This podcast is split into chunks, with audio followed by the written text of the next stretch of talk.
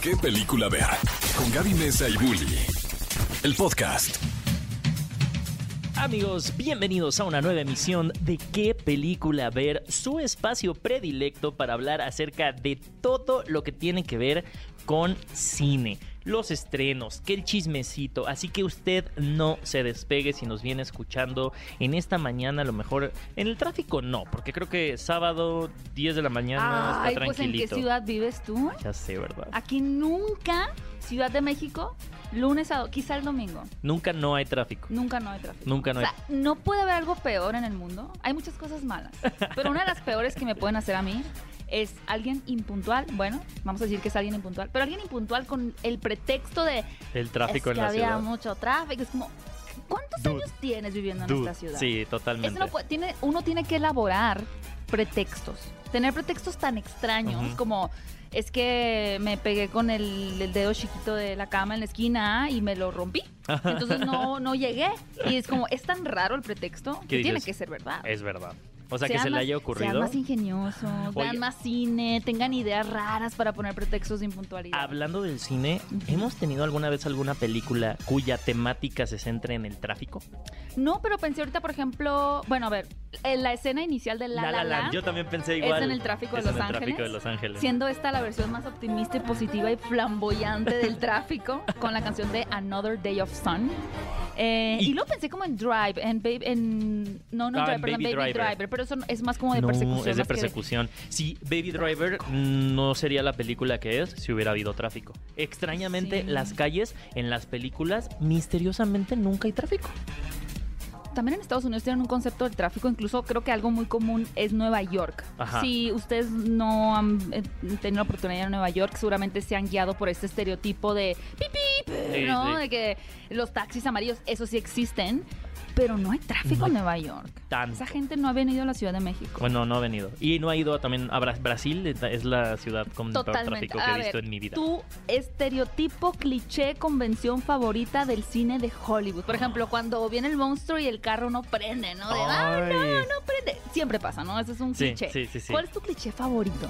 Mi cliché favorito es. Ay, mira, me la voy a dejar de tarea. ¿Y, y qué te parece si la pienso y se las decimos Bueno, al ratito? Pónganlo en. ¿Cuál es el tuyo? El mío es cuando van a un restaurante y como que siempre piden la hamburguesa. Ah. Como que cheeseburger. O sea, siempre van a un restaurante y, y el personaje, claro que no se lo comen jamás. Ajá. Nunca sale que se lo están comiendo realmente, pero siempre piden como que una malteada y una, y una hamburguesa. No, es como, ya- wow. Ajá, pero aparte, como si ya supieran que está en Ah, el no, menú. ni ven el menú. Ni o sea, ven el menú. acaban de llegar al restaurante por primera vez en su vida, Ajá. ven así lo mm, ¿Tú, tú de crees, que, reojo. tú crees que vaya a cambiar en las películas eso? O sea, yo ya quiero ver la primera escena en una película que en lugar de darles el menú, les digan, ¿puedes escanear el código QR? Mm, ¿Quién Pues Ya tiene que haber una película que pase eso. o que no lo digan, sino que ellos mismos lo estén viendo en Ah, el estén celular. escaneando ahí el sí, menú. como cuando evolucionó las conversaciones por, por teléfono a WhatsApp Ajá. o a eh, texto. Y empezó, vimos poco a poco esta evolución de cómo salían las burbujitas en la pantalla, ¿no? Y decías, ah, ya es. Yo me acuerdo Ya que eh, eh, algo. bajo la misma estrella era también de las primeras que te presentaba como mensajes de texto por internet. Y era como, wow, ¿cómo lo están plasmando? Qué interesante, ¿no? O sea, por ejemplo, cuando dejamos de ver, ¿cuándo? Esta es una buena pregunta. ¿Cuándo dejamos de ver a gente fumar en las películas? Todavía, todavía fuman. Pero así como un adentro, por ejemplo, no me imagino ese cambio de, ah, ya no se fuma en interiores. Ujú. Sí, creo que la última película donde vi que mucha, mucha, mucha gente fumaba era una película de época, de Marilyn Monroe. ¿Ves? Y todo, pero ahí hacían mucho énfasis en cómo fumaba la gente. Ajá. ¿O te acuerdas de esta película de Meet de Ricardos? Igual con Sí. Nicole Kidman, todo el mundo fumaba en adentro. pero son Entonces, de época. Decías, ah, es de época. Mm, Oye, qué interesante. interesante. Bueno, amigos, todos estos datos y Qué más vamos a nuestro tener programa de qué en- película ver. en, este programa. Mi nombre es Héctor Trejo y mi compañera eh, al lado de mí se encuentra eh, tomándose un café, pero pausará Y su, se llama Gaby Mesa. su café matutino para decirles su nombre. Gaby Mesa, gracias. Oigan amigos, qué gusto estar con ustedes este 28 de enero, último sábado de enero. Qué rápido se nos está pasando. Hoy nuestro queridísimo eh, Pedro Sola, que es todo un experto de... Él, él es un gran reseñador de películas. Lo Yo me guío mucho en su opinión. Él Es- pone es- tweets y nada más a veces yo lo he visto decir, esta película está fea. Y ya. Nada más ¿Qué por más eso. que hay que decir a veces? Ajá, y dices, Todo lo que hay que decir. Totalmente. Hay que invitarlo a- al podcast. de Sí, vamos a invitarlo para que nos platique porque él es un gran ven. cinéfilo. Eh, cumple 76 años hoy, así que muchas, muchas felicidades. También es cumpleaños número 42 de Elijah Wood, a quien recordaremos por interpretar a Frodo en la trilogía de El Señor de los Anillos. Y también recordaremos por películas como Harry Potter y también lo recordaremos por películas como Spider-Man. Es que todos sabemos que a Elijah Wood se le confunde mucho con Daniel Radcliffe, como que los ponen en la misma categoría. Tobey Bueno, Maguire, sí. Daniel Radcliffe y Elijah Estatura similar, tez similar, ojos similares. Bueno, Oigan amigos, y también queremos eh, contarles acerca de... Bueno, no, antes de eso, déjame decirte, hoy es Día Internacional del Lego. Del ego. No, del Lego, de las de Ah. los eh, bricks, estos Ajá. de los juguetitos. Eh, ¿Tú has tenido un Lego de alguna película? Eh, tuve uno en la pandemia de Harry Potter, el cual yo no armé. Solo lo compré. Armado. No lo armé con alguien. Ah, No voy a decir con quién. ah, Adivine. adivinen. ¿Qué película ver? Un programa de Cinépolis en XFM.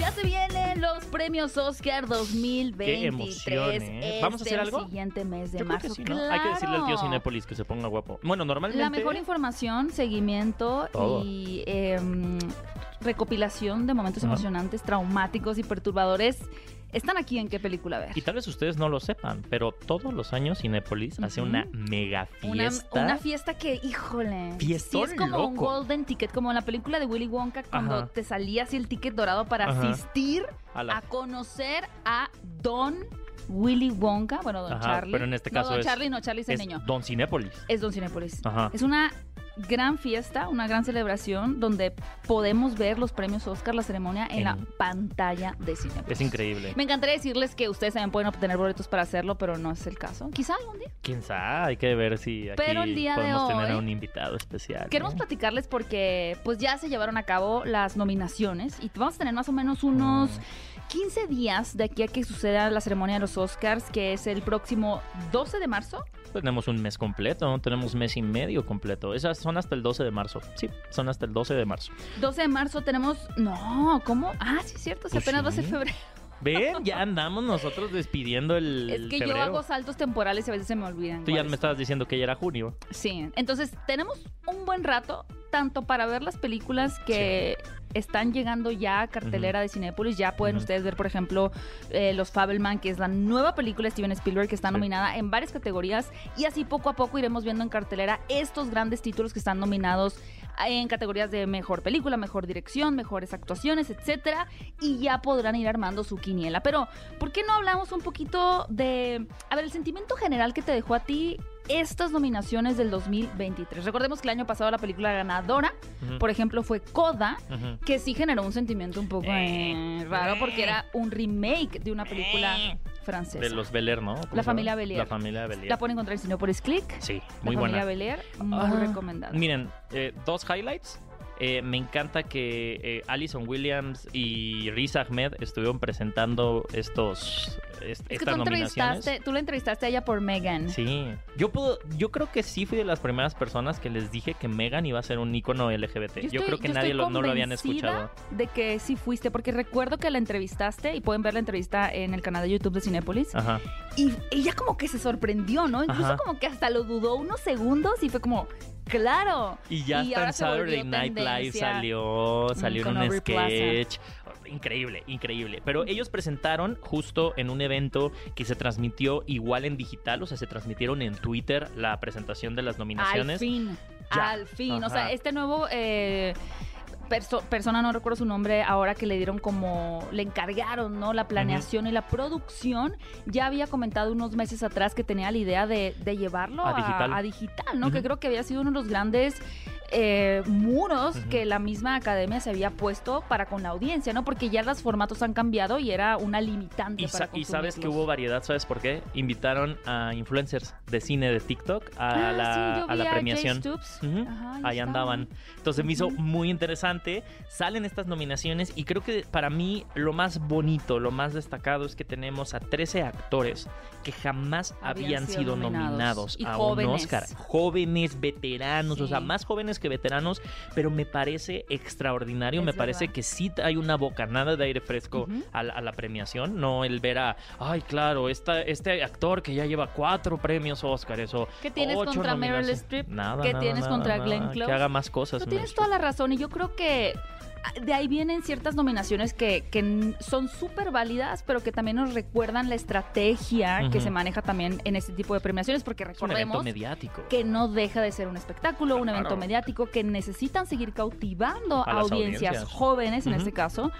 Y de pronto por ahí, claro que hace todo el sentido, que ya empecemos a ver rostros más juveniles como una Ana de Armas, como un Austin Butler, como esta fantástica actriz que vemos en la película de Todo en todas partes al Michelle mismo tiempo. Yeoh. No, me refiero a Ah, ah, Stephanie Su. Stephanie Su. Stephanie Su, Ajá. que comparte créditos o competirá con Jamie Lee Curtis por la misma película.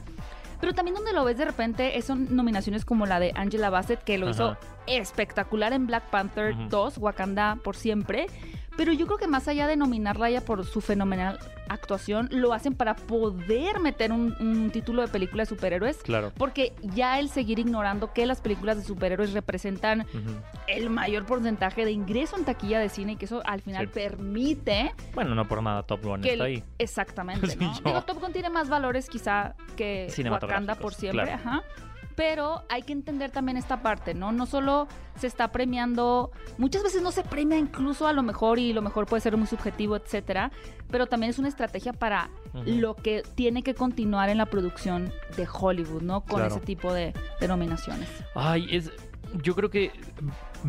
Ahora sí que marquen mis palabras cuando les digo que en esta, en esta ceremonia de los Oscars, ahora este 12 de marzo, vamos a tener sorpresas, pero yo creo que vamos a tener muchos momentos emotivos. Mm. Creo que va a ser una ceremonia muy diferente a todo lo que hemos visto. ¿Por qué lo piensas así?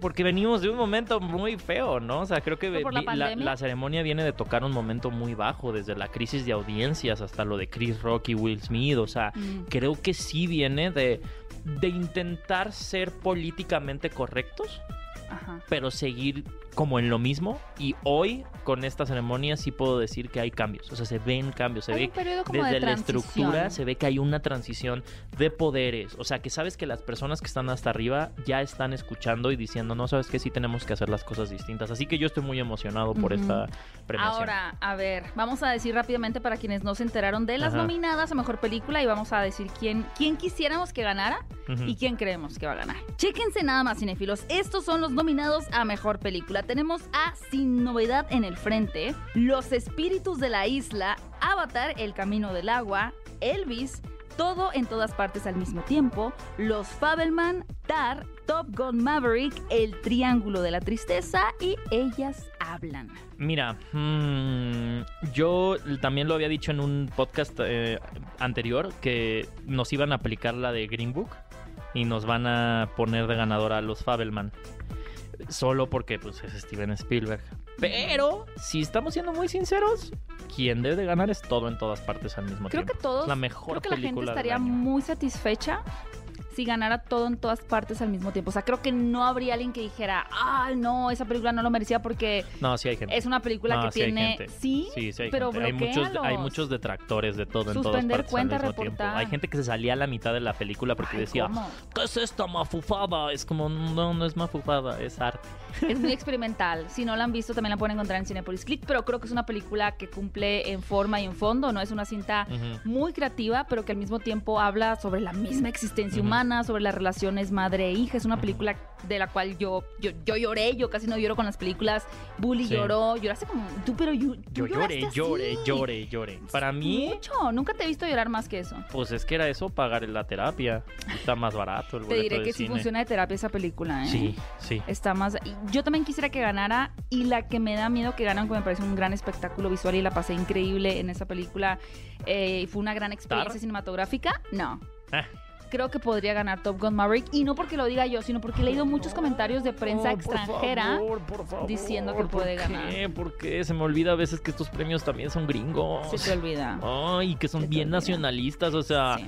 son capaces de cuando salga Lady Gaga a cantar, porque que está nominada también a Mejor Canción, nota bene, amo a Lady Gaga, o sea, lo voy a aclarar de una vez, la amo, yo la apoyo en todo lo que haga, pero es de esas personas que hay que darle su dosis de humildad. Ya no le aplaudamos tanto. o sea, ¿A Lady Gaga? Sí, ¿Por ya? O sea, aunque la amo y aunque la Pero amo. qué- no ¿cuál le aplaudan, se lo cree. Pues es muy talentosa. Y pero luego la tenemos en mil entrevistas diciendo cuando hay 100 personas en el cuarto y te aman. Y luego tenemos momento Harry Styles de el cine es una experiencia cinematográfica que tiene cine porque se vuelve cine. Es como, no.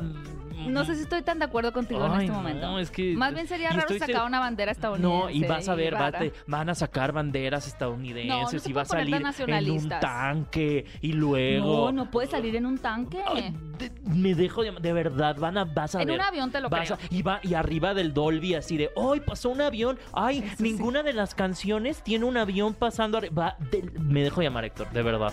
Pues vamos a ver. Ay, sí. Guarden este podcast. Land of the Free, Home of the Brave. Ya los quiero ver, ya los quiero ver. Seguro va a salir Lady Gaga así antes de empezar a cantar diciendo America, Land of the Free, Home of the Brave. sí, y Tom sí. Cruise así haciéndola. Van a ver, van a ver de verdad. ya me, ya me hiciste dudar, pero bueno, no dejen de escuchar este programa y nuestro podcast porque aquí les vamos a dar algunos tips para sus quiniela de los próximos premios Oscar. ¿Qué película ver? Un programa de Cinépolis en XFM. Los protagonistas, sus creadores, de la pantalla grande a tu radio. La entrevista en ¿Qué película ver? de Cinépolis en XFM.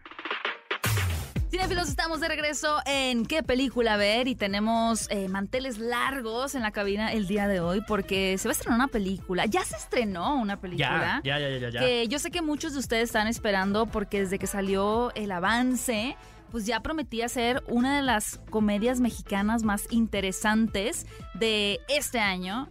Por lo cual tenemos a Adrián Uribe aquí en qué película ¡Eh! ver. Muchas gracias a mis queridos de qué película ver, mi querida eh, Gaby y Bully. Oye, gracias por la invitación a esta entrevista. Yo estoy muy feliz, muy contento porque es una película que no sé si la gente ya la esperaba, pero nosotros sí, ya esperábamos que se estrenara porque la, la filmamos antes de la pandemia, 2019, o sea, ya teníamos casi cinco años. Eh, cinco estábamos queriéndola estrenar desde hace dos años y por, por una o por otra por la pandemia. ¿Sabes qué estaba pasando? Que como sabemos, el cine le pegó a, a- pues, más bien, La el pandemia co- le la pegó. pandemia le pegó a, a todas las industrias, pero pues al cine fue una de ellas, ¿no? Entonces, eh, ahora ha costado en general que la gente regrese al cine, eh, incluso hasta las más grandes de Hollywood, ¿no? O sea, como que, o sea, están, están haciendo números, no los que hacían antes, digo, por ejemplo, Avatar está a la mitad de lo que hizo la primera vez hace años, entonces, eh, ¿qué creo que va por Ahorita va en el quinto Justo. lugar. La acaba de ganar a Spider-Man No Way Home. Ah, bueno. Ahí bueno, la lleva, va, el, ahí va. James. Ojalá que nosotros le ganemos a, pues a Spider-Man, a Avatar Claro. y a todas. No, Y la a verdad es que y a todas. Avengers, todas. Este, no, fíjate que este es una es un gran pretexto para regresar al cine a ver una película mexicana, una comedia. ¿Por qué? La gente va a decir, hay otra comedia mexicana. Este, pues bueno, esta, esta película no es porque yo la haya hecho, no es porque yo le tenga un amor tremendo a este proyecto, pero sí es una película diferente, no es la clásica comedia romántica melosa que, eh, que habla de lo mismo, que el amor bonito, o que, ay, pues ya iban a perderlo todo y se reencontraron y, se aman otra vez. O sea, esto habla de, eh, tiene, tiene muchas, mucho mensaje, mucha carnita. Desde que leí el guion me encantó, una porque tiene comedia, pero porque tiene, tiene fondo, tiene, tiene mensajes, tiene muchos valores. Eh, habla obviamente de la, la transformación del amor a través de los años y que como si das por hecho las cosas en el, en el amor, en todas, las- en, las- en el trabajo, en la amistad y obviamente en, la- en el matrimonio, si te confías, si das por hecho, si no haces nada por eh, regar la plantita, como decimos, pues obviamente tarde o temprano vas a estar en una crisis y a lo mejor vas a, va- vas a terminar pues terminando, vas a terminar perdiendo esa relación, vas a terminar tomando la decisión de, de divorcio o de pérdida de una amistad o pérdida de un trabajo. Y, y esto es lo que tiene en Felices para Siempre. Los cuates se quedan atrapados en un loop de día. O sea, se empiezan a repetir los días. Y, y- y te acuerdas de la película de... El Día de la Marmota. El Día de la Marmota. la marmota, ajá. eh, que se repite el día. Y aquí habla, por ejemplo, de eh, la, la niñita, la- nuestras, nuestros hijos nos hacen dar, entrar en conciencia del de lo mal que estamos como pareja, ¿no? de, de la crisis que muchas veces cuando uno está en problemas, los que menos se dan cuenta son las mismas personas Sí, que los están. Sí, claro. quienes ¿no? están ahí. Es que están ahí. Entonces, imagínate aquí los, los- las personas que más amamos, que son nuestros hijos, nos dicen, hey, están mal. Es más, les compramos un viaje para que se vayan mm, de, de viaje de, de- de aniversario al lugar donde se fueron hace 20 años de luna de miel. Ahora váyanse a reconciliar.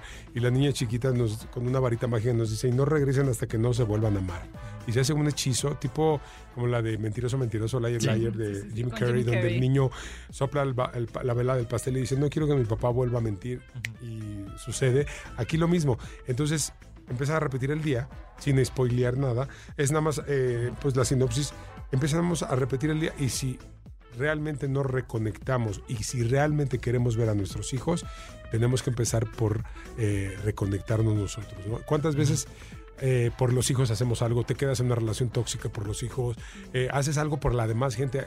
Tienes que empezar por ti y aquí lo bonito es que estos personajes empiezan a reencontrarse ellos, a reenamorarse ellos de ellos mismos y después a volver a, a- a quitar como el- todo el polvo y todo el sarro y todo el cochambre que se ha ido juntando durante tantos años que ha empa- eh, empañado de las, las cosas de las que te enamoraste de esa persona y empiezan como que a redescubrirse y a decir, güey, no es que se acabara el amor, el amor ahí estuvo siempre, nada más que nos lo dejamos de ver por, por la rutina, por el día a día. Y aquí es ficción de que se repite el, el- el día, pero ¿cuántas parejas, novios, esposos o hasta en tu mismo trabajo, cuántas veces caes en una rutina que parece que un día es igual al otro? Y eso es lo, lo interesante de esta película. Esta ana- analogía, ¿no? Esta Del- analogía que además tiene mensaje, habla del suicidio también por ahí, habla de cómo puedes cambiarle la vida a alguien, de cómo puedes impactar tanto negativa como positivamente en alguien. Eh, tiene muchas cosas muy lindas, independientemente, no se queda en una comedia ligera. Sale, o sea, se queda en una, una comedia con, con- con mensaje, con un poquito de profundidad, que la gente se va a reír mucho, porque aparte yo estoy impresionado de ahora que fuimos a- a- al cine con público, de cómo se ríe la gente. Y eso pues eh, habla de que se están identificando y se le están pasando padre, pero también que se lleven un mensajito, ¿no? Que no nada más sea, ay, me reí, está bien chistosa y ya. Yo no quería hacer eso. Para eso hago un show, para eso hago mis personajes, para, hago, para eso hago comedia en otros lados. Esta era una película que queríamos aportar otra cosa para que la gente vaya a ver una comedia al cine con Consuelo Duval, que imagínate, ese era otro reto, hacer una película protagonizada con dos personas que llevan muchos años en la televisión, que son tienen personajes tan icónicos, tan ya arraigados. Que la en gente lo gente. relaciona. No, y ustedes ¿no? son, De- refe- o sea, ustedes son Referente. referentes de, la comedia en México. O sea, a nivel personal, eh, admiro mucho tu, tu trayectoria y, y también he crecido a lo largo del tiempo viendo cómo, cómo has ido evolucionando. Y a mí algo que me encantaría preguntarte es, eh, hoy en día, siendo tú un referente y estando también con Consuelo, ¿quiénes son tus referentes de la comedia? Es algo que siempre he tenido e- esa duda. Bueno, yo tengo referentes de- desde niño de, de, eh, eh, que yo veía la televisión. A mí, alguien, comediantes que me impactaron mucho era Héctor Suárez, que en paz descanse, en, en aquellos programas de los ochentas, que nos pasa, que hacía personajes. Me, me- me encantaba un poquito más atrás. eh, en Cine de Oro, pues obviamente Joaquín Pardavé, eh, Andrés Soler, eh, todos los Soler, me, me encantaba eh, por ejemplo, los polivoces eh, hablando de televisión, obviamente Cantinflas, Tintán, ¿no? Eh, fueron referentes también, pero más actuales, yo creo que uno de los que más me marcó fue Héctor Suárez, y bueno, ahora eh, tengo muchos referentes y me encanta, ¿sabes? A, a- a mí me encanta la gente versátil, yo creo que como comediante de repente tienes un estigma de... Ah, pues es cómico, es comediante, o sea, no es actor, es comediante, es como si fuera, Totalmente. Mm, como, Sí, como que te pelucean cuando es Sí. Uno de los géneros más difíciles de Ajá. hacer. Y es uno de los géneros que tienes que hacer más en serio, porque si no te quedas en el chistosito, en el payasito, en que hay. Y tú lo ves en, en- en teatro, en tele y en cine. La comedia es muy difícil. es muy el difícil. género más difícil, junto con el terror, ¿no? O sea, Totalmente. Entonces, cuando no es genuino, la gente lo nota. Cuando vas a ver una película, una obra, un show, un stand-up, que dices, "Mm, sentí forzado, sentí como que Muy acartonado. los chistes muy forzados. Y aquí eh, la gente que ha ido es como, de, "Güey, me encantó porque lo vi, o sea, me creí la pareja, me metieron al mundo, me reí en los momentos que me tenía que reír y ot- en otros momentos me hicieron reflexionar de, ay, cabrón, o sea, igual estamos en la misma, estoy pasando por esto. Yo, yo digo que si Piqué y Shakira hubieran visto esta película, seguirían juntos. Oye, Adrián, y mencionas a Consuelo, ¿no? Que yo creo que, o, o tú me podrás decir, hay un espacio también con toda esta agilidad que tienen ustedes de mental para la comedia, la improvisación es una parte esencial, ¿no? ¿Qué tanto tuvieron espacio para improvisar en la película? Fíjate que eh, todo, todo en, en una película tienes que ser como muy, muy by, by the book, tiene que ser muy apegados al libreto. ¿Por qué? Porque hay mucha gente trabajando sobre, sobre el guion. Entonces tú mueves algo y es como, espérame, eh, esa palabra o esa, esa frase ya no está dentro de, o, o tengo que cambiar el encuadre, o tengo que, o sea, todo tiene que ir muy meticulosamente medido y, y ensayado. Pero por supuesto que yo sí aporté dos, tres gags, dos, dos tres que- que fueron revisados. O sea, tú no puedes en cine, o sea, yo en, mis shows en stand-up, en, en teatro, yo puedo improvisar lo que quiera y unas cosas dice, ay, pues pegó, se quedan, no pegó, no las digo mañana en el siguiente show. Aquí en cine no puedes... No puedes improvisar, o sea, porque si quedó, quedó. Y hay muchas cosas de las que yo pensé que a lo mejor se iban a reír y no se ríen, y otras cosas que de repente oigo a, a la sala de, de cine riéndose y digo, ay, es- pensé que no se iban a reír aquí. ¿no? Entonces, eso es hermoso en, en cine, ¿no? A diferencia de un show en vivo, eh, que no tienes margen de error. Y aquí se quedó y se quedó, y la, ya quedó mal ese chiste, y ya quedó mal para toda la vida. Entonces, eh, eso es lo que tiene de, de hermoso el cine, que es tan preciso, es, es un rompecabezas. Entonces, sí le metí de mi cosecha, pero todo supervisado. Es, oye, ¿cómo ves si digo esta línea? Había, había- ya, ya que vean la película van a ver dos, tres gags que no estaban en el guion, que, que se me ocurrió, y cuando los veo que se ríen, digo, ay, qué bueno, qué bueno que Qué sí bueno lo que metí. sí quedó. Sí, porque No. aparte lo sientes de tu cosecha. Que Y además, es como, ah, y además bueno. es importante que si tú metes un gag, un, un- un- un chiste, o sea, yo lo metía dentro de la psicología de mi personaje. No puedes meter un chiste nada más porque, ay, está chistoso, lo meto. No, tiene que ir dentro del contexto de la escena, de la historia, del personaje. Entonces, eh, fue un- una gran oportunidad hacer esta película.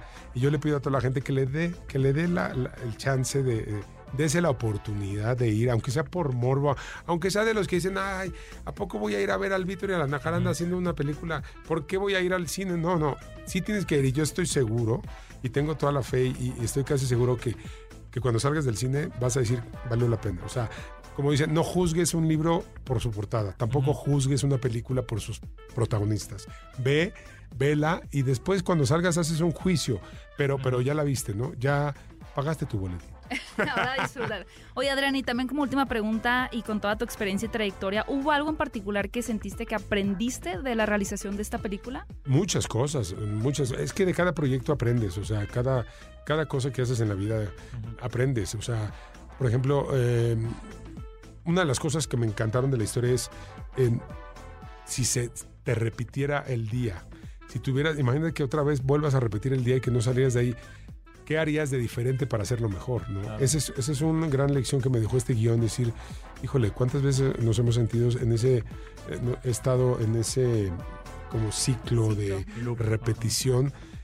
Y qué bendición. Y en la vida, o sea, no necesitamos estar en una película, o sea, todos los días es una nueva oportunidad para hacer Ajá. algo diferente. Totalmente Para que, porque de ti depende que no se repita, que no caigas en, en- en- en la rutina, en la monotonía, tanto en tu trabajo, como en tu pare- con tu pareja, en tu casa, en lo, que, en lo que decidas hacer.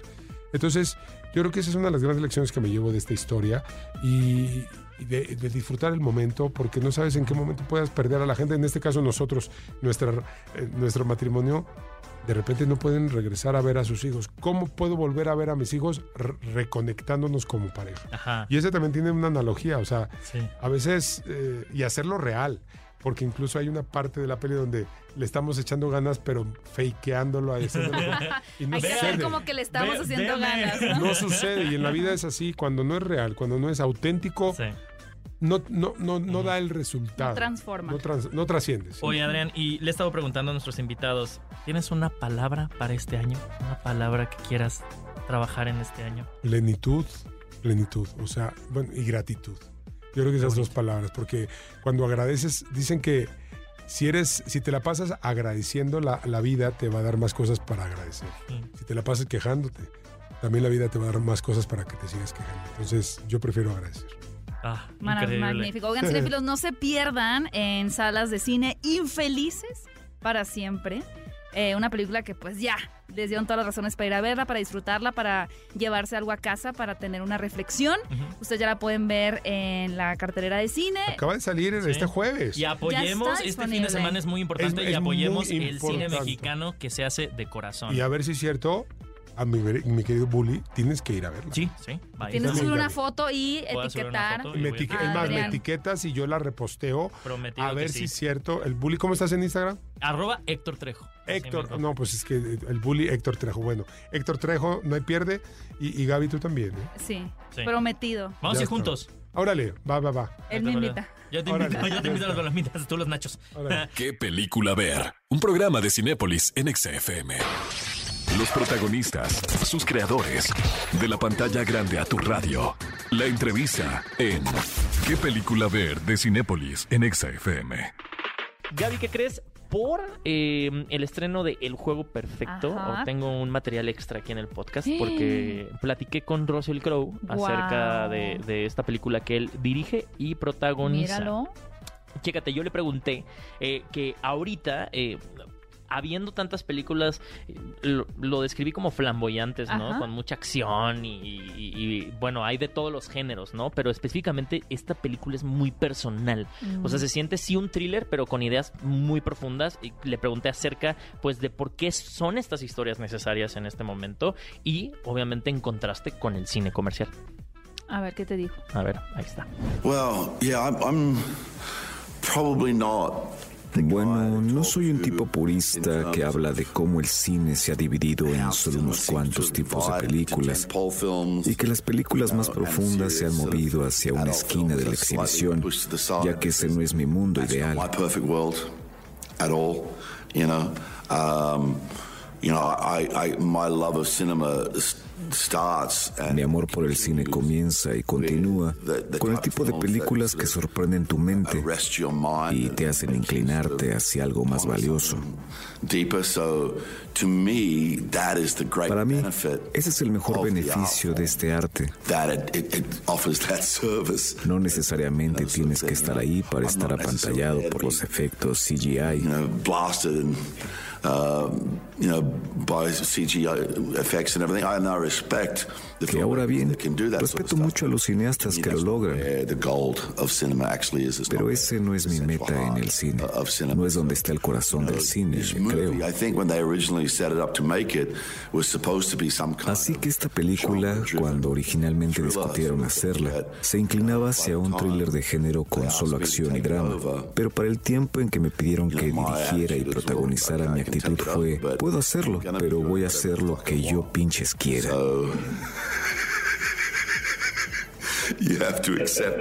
Y les tocó not Aceptar que no iba a ser una película de este género más. Para que yo me involucre de manera seria, es porque quiero ver esta película desde una perspectiva en donde te pongas en la mente de los personajes. viviendo esta situación, ¿sabes? ¿Qué tipo de persona trata de controlar el mundo después de su muerte? Uh, can forgive ¿Qué tipo de personas puedes perdonar en la vida? ¿Qué podemos aprender de la vida misma? You know, deal breakers like Debe haber puntos de inflexión.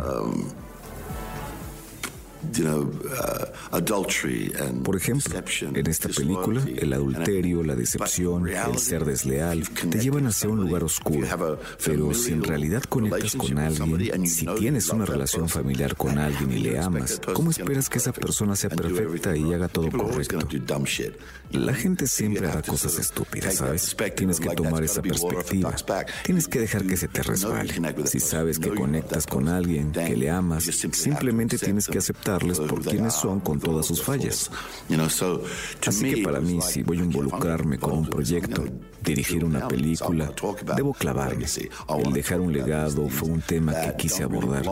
Y quise hablar sobre esas cosas que no pertenecen a un thriller. Así como has visto, le hice homenaje a ciertos géneros y temas.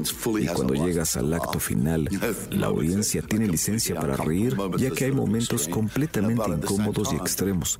Pero al mismo tiempo al terminar te encuentras con la historia de ese hombre que tiene todo lo que necesita en vida, excepto tiempo.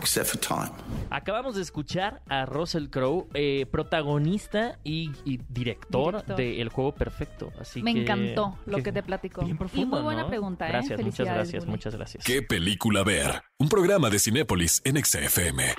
Estamos de vuelta en qué película. A ver, amigos, y ya nos queda bien poquito tiempo. Ha llegado casi el fin del programa, pero no queríamos dejarlo sin la recomendación para que abran Cinepolis Click y vean qué película tenemos. que. Whiplash, ahorita que cometió la Academia la injusticia de no nominar a Babylon en la ¿Por categoría? Mejor ¿Tú, Película. tú crees que haya sido porque la película ataca a la industria de Hollywood? Se les hizo muy, muy, muy, muy marrana la forma en la que se va con todo encima de, de la industria, sobre todo en los años 20, donde había un desenfreno absoluto porque no existía el código Hays, no existían estas Ah. reglas, ¿no? Entonces, imagínate la cantidad de dinero que estaban haciendo los artistas, había un montón de fiestas, un montón de desenfreno, y a mí me parece una película espectacular, Y, y en- Babylon. y en temática, esta no, no es una trilogía, pero, pero no, o sea, no, no es subsecuentes, pero yo sí creo que tiene, comparten tema eh, Whiplash, Ajá. La La Land y Te Babylon. pero te saltaste First Man. No, porque estas tres comparten el tema de la Ah, fama. del- sí, de claro, las y del legado. consecuencias y del legado y Sí. de, o sea, y creo que Whiplash justo Sí. es eso, de la toxicidad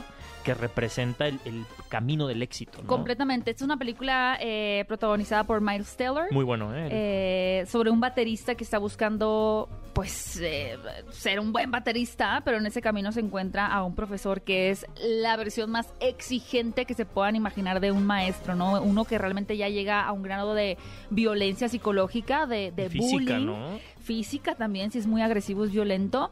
Y la película nos va a relatar justo, ¿no? Como a veces en, en la búsqueda de esta excelencia y de esta perfección, pues apenas a- algunos eh, con, con ciertas eh, ideas un tanto retrógradas, pues se busca a partir de esa violencia, ¿no? Y vemos cómo sufre el personaje eh, en una historia que está fantásticamente contada. Bien. Fue un experimento al principio, un cortometraje de Damien Chazelle, que después se llevó a cabo un largometraje eso que, no que fue muy, muy eh, alabado tanto por la crítica como por la audiencia.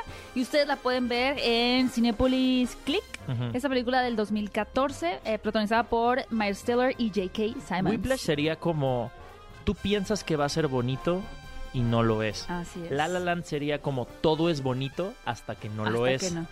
Y este Babylon sería como lo que pensabas que es bonito nunca lo fue. Nunca fue. Ajá, creo que ahí vamos en temática. Genial. Oigan, cinéfilos, pues vayan a ver Whiplash en Cinepolis Click y ahí van a encontrar un catálogo extensísimo de películas de ficción, fantasía, terror, todo lo que ustedes estén Hay buscando. muy buenas, ¿eh? Muy, buenas. Y cine mexicano hay muchísimo. También. Gracias por escucharnos. Eh, mi queridísimo Bully, ¿cómo pueden encontrarte en tus redes sociales? Arroba Héctor Trejo. Y ahí me encuentran como arroba Gaby Mesa 8. No olviden seguir las redes de Cinépolis, arroba Cinépolis en todas las plataformas de redes sociales. Todas. TikTok, Instagram, Twitter. Y nosotros nos escuchamos próximo sábado, 10 de la mañana, aquí en Exa FM 104.9 con este programa llamado ¿Qué película ver? Pontexa. Ve a Cinépolis y utiliza el hashtag qué película ver. Escúchanos en vivo todos los sábados a las 10 de la mañana en Exa FM 104.9.